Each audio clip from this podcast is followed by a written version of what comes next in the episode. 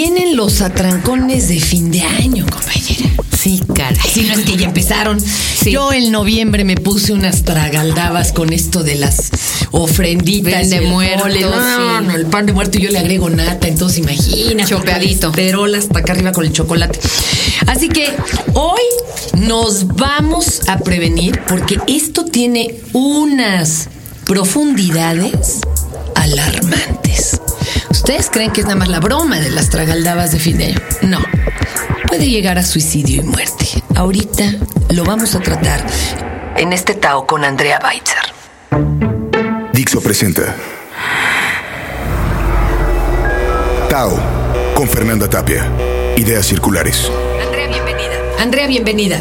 Muchas gracias. Las cifras son alarmantes, ¿no? A fin de año, de que aparte de que uno llega con cuántos kilos de más al año nuevo. Eh, no llegas de más. En las fiestas decembrinas, la persona promedio, sin broncas de trastorno alimenticio, tiende a subir de 2 a 8 kilos. No, Jesús. Pero- y esos son los que no tienen a la comida como válvula de escape reguladora de emociones, porque muchos de los mexicanos estamos en segundo lugar de carrera de la obesidad. Anestesiamos Oye, las pero somos emociones ya con comida. Ya es el primero de obesidad infantil. Sí, exacto. Anestesiamos. Las emociones con comida, todo aquello que duele, todo aquello que molesta, ese hueco existencial que No, y ni hasta toda lo la- que nos da gusto, ¿eh? Como nos da Exacto. Yo veía en una exposición en Puebla, en el Museo Imagina de los niños, las verduras con caritas y dice, fíjate bien, comes cuando te sientes contento y otra carita, comes cuando te sientes enojado y otra carita, Oye, comes cuando bien, estás triste. qué bien. Los hacen contactar para que cuando vayan a trancarse el monchis, Claro. Lo que pasa es que es una adicción socialmente aceptable. Tú puedes sacar tu sándwich, tu torta, tu dona en las horas de trabajo y nadie te va a ver mal, pero sácate la cuba. No, bueno, olvídalo. Claro. sí y aquí lo, lo vital que entiende la gente es que un trastorno alimenticio no tiene nada que ver con la comida y todo que ver con las emociones. ¿Cómo? Entonces es cosa de mi dieta y de mi nutriólogo No, no, no, no, no, no. La comida es solo el medio con el cual te destruyes. En la anorexia, literalmente te matas de hambre, odias la vida, no tragas. La traducción del síntoma primario ayuno es no trago la vida, odio a la mujer, odio las curvas. Como fenómeno histórico, la anorexia nos habla de una eh, de esta moda unisex, de la moda de igualdad, que por piedad, o sea, como mujer, ganas menos habiéndole ganado un puesto al licenciado tal, pero ¿por qué? Porque es esta falsa igualdad de la moda unisex Claro, y de que 30 otra cosa es equidad. de claro. 30 años para acá, la moda se volvió tan exclusiva que se volvió completamente excluyente y tomó una fracción del mercado y le dijo, tú sí eres talla aceptable.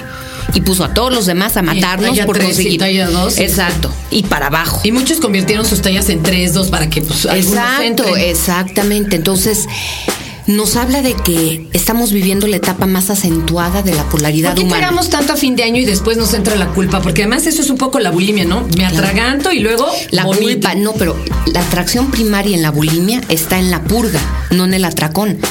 La, eh, la comida no la disfrutas en lo absoluto. El atracón se convierte en la avenida para llegar a la purga, que es la catarsis emocional liberadora de la ira. Yo estoy convencida que si no hubiera sido la bulímica que fui, tendría una úlcera del tamaño de China, hijo. ¿Por qué? A ver, cuéntame. Porque es, es una manera de liberar la ira. Después de volver el estómago, aunque no lo creas, Fer, te sientes muy bien. Y al ¿Cómo pri- crees? Precisamente porque liberas y sueltas endorfinas al principio. Entonces te dicen, puta, te fuiste a un spa. No, hombre, échate una guácara. Pero después se invierten los roles del juego y te empiezas a ver nefasta. Así es la adicción. La adicción te tiene que seducir. Ese, es el infierno de la adicción que primero te da unas ganancias tas que dices, por aquí van todos. Y en un momento dado ya eso que tú empezaste a hacer para controlar te empieza a controlar a ti. Y aparte en la bulimia es vivir con un sentido de culpa. Yo desde niña juré que iba a hacer algo por el hambre del mundo. Y para mí era una tortura existencial ver que yo me había deglutido en menos de media hora lo que pudo haber alimentado a una aldea completa 15 días. 3, 4, 5 kilos de comida. Hay bulímicas que mueren en el atracón. ¿Cómo Como, crees? ¿Sí como pasado? bulímica yo decía, puta, que alguien si me quiere que me dé un mazazo en la cabeza y me despierte en enero. No voy a sobrevivir las fiestas decembrinas. Me voy a morir en un atracón. Es como invitar a un drogadicto y ponerle una mesa de coca, mota, Lo que se heroína. pueda meter. Llégale, llégale a tus anchas. Es. No, yo recuerdo de veras. Bien, de años que decían no voy a sobrevivir. Pero ¿y, luego, ¿y qué hacías en enero? ¿Las purgas o qué hacías? No, no, comer y vomitar y comer y vomitar. Hasta que ya lo único que haces es comer y vomitar. Pero además te lastimas la garganta y te lastimas. Mira, ¿de cuánto vómito se requiere para romper tuberías universitarias de una universidad pro- eh, privada? Por el ácido clorhídrico. ¿Sí fue cierto? Es cierto, un- no es mito, es cierto. Mito urbano. Es, y la única diferencia entre esas universidades y las otras es que a estos literalmente se les fugó la información.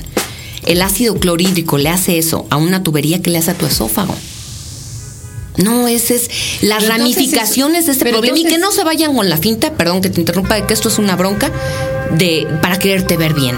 Es infinitamente más complejo, no es una bola de niñas superficiales o niños también y chicos y aparte ya no respeta ni género, ni código postal, es ni edad. Cada vez que más, más pequeñitos, ¿no? Tengo mi paciente más chica es de 8 y la más grande de 50. ¿Y cómo la descubrieron a la de 8, por ejemplo? A la de 8 porque ya era de- baja de peso, baja de peso, baja de peso. Es por eso en este libro el ABC de los desórdenes alimenticios te relata cómo se empieza a instalar la enfermedad. Tú estás viendo a una niña jugando con el tenedor y aparentemente no pasa nada.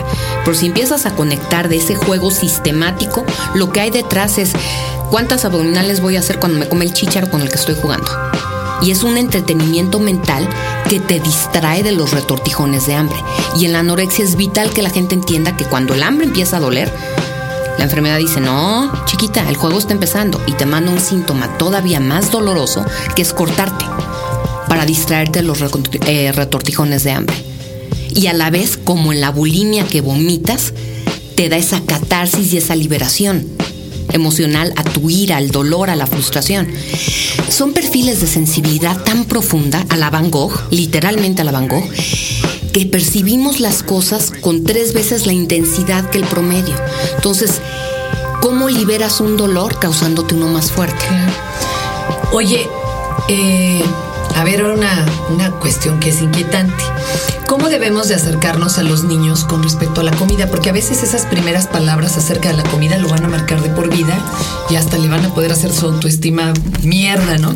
Exacto. Pero los niños en general no quieren comer, pues ¿cómo qué les insistes o ya no les insistes? Mira, o- primero padre, familia, salir del cómete eso que en China se mueren de hambre, o sea, no, no va por ahí. O sea, una anorexia que tú le puedes decir que dé gracias por lo que tiene enfrente y no es que no la sienta, pero literalmente no pasa, no traga la Otra comida. es, ¿te acuerdas la, la de antes, no? De, De- se- si me te lo van a quieres. servir lo mismo en la noche y lo mismo en la mañana, mañana y lo mismo, entonces para. Los niños son sabios. Cuando a veces el hambre no está ahí, si no hay un trastorno alimenticio, eh, aquí la- la- el, el énfasis debe estar en, en la causa, no el síntoma.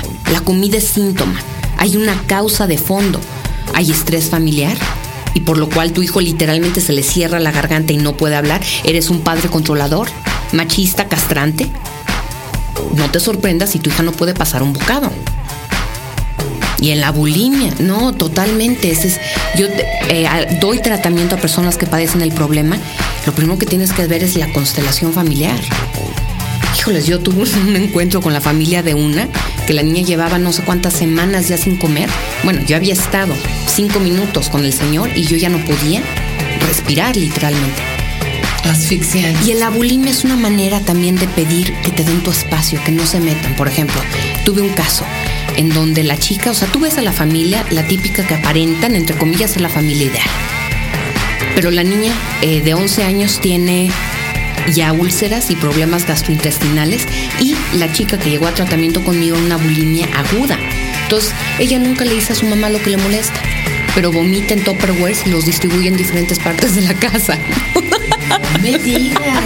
O sea, Se ¿qué parte, dice de otra ¿qué parte del te vomito no entiende la señora? ¡Wow! ¡Qué divertido!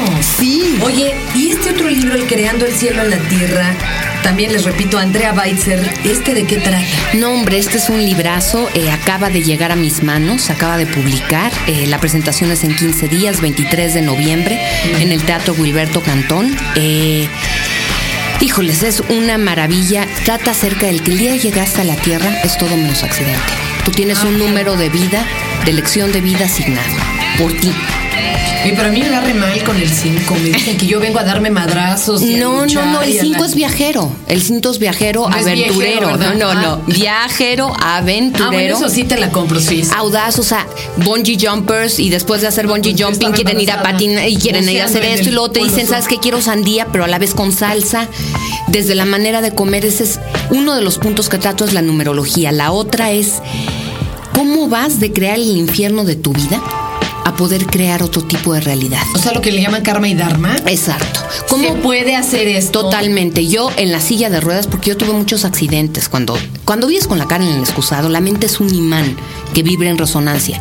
Cuando vives con la cabeza en el excusado, todo lo que atraes a tu vida, galán y demás, es un medio más para tu destrucción. Oye, pues te vamos a invitar a que en otra sesión. Sí, no está. de esto. Es de veras el cielo en la tierra, es cómo Oye, crear. leerlo, ¿no? No, hombre, te lo dejo, te lo dejo de obsequio, con todo cariño, dedicado. Te va a encantar. Eh, Y de entrada, entonces, para retomar lo de los atrancones de Sí. fin de año, ¿cuál sería la primera cosa que le harías pensar a las chicas y los chicos y los niños? De fin de año es, es tranquis, te vas a topar con comida a donde quiera que vayas. Un tip básico, práctico. Toma dos vasos de agua antes de ir a la fiesta. Para que no vayas con hambre. Come bien, nútrete bien antes de salir a la fiesta, para que no llegues y arrases con todo.